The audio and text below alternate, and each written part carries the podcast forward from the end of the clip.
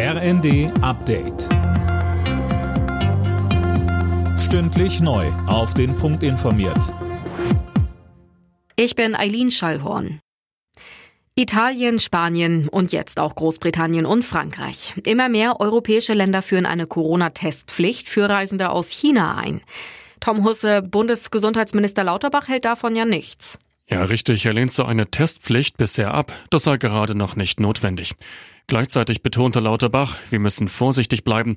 Er bereitet deshalb mit anderen europäischen Staaten ein Variantenmonitoring an Flughäfen vor, um neue Virusmutationen frühzeitig zu erkennen. Dabei könnten die Passagiere einzelner Flugzeuge stichprobenartig auf Corona getestet werden. Jahrelang hatte sich Donald Trump dagegen gesträubt. Jetzt sind die Steuerunterlagen des ehemaligen US-Präsidenten teilweise veröffentlicht worden. Und die zeigen, Trump hat mehrere Jahre kaum oder gar keine Steuern gezahlt. Der Milliardär will bei der nächsten Präsidentschaftswahl in den USA wieder antreten und da könnten die veröffentlichten Dokumente nochmal relevant werden. Zum Jahreswechsel kann das neue Bürgergeld pünktlich an den Start gehen. Das hat die Bundesagentur für Arbeit erklärt. Mehr von Alena Triebold. Vorstandschefin Nahles sagte, man werde in der Lage sein, die erhöhten Regelsätze pünktlich auszugeben.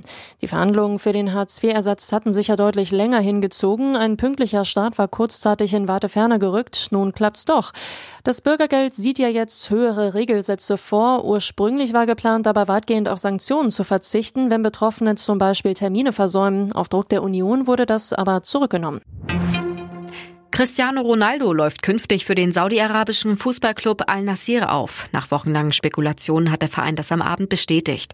Details wurden nicht genannt. Berichten zufolge soll der Deal aber wohl die Marke von einer Milliarde Euro sprengen. Alle Nachrichten auf rnd.de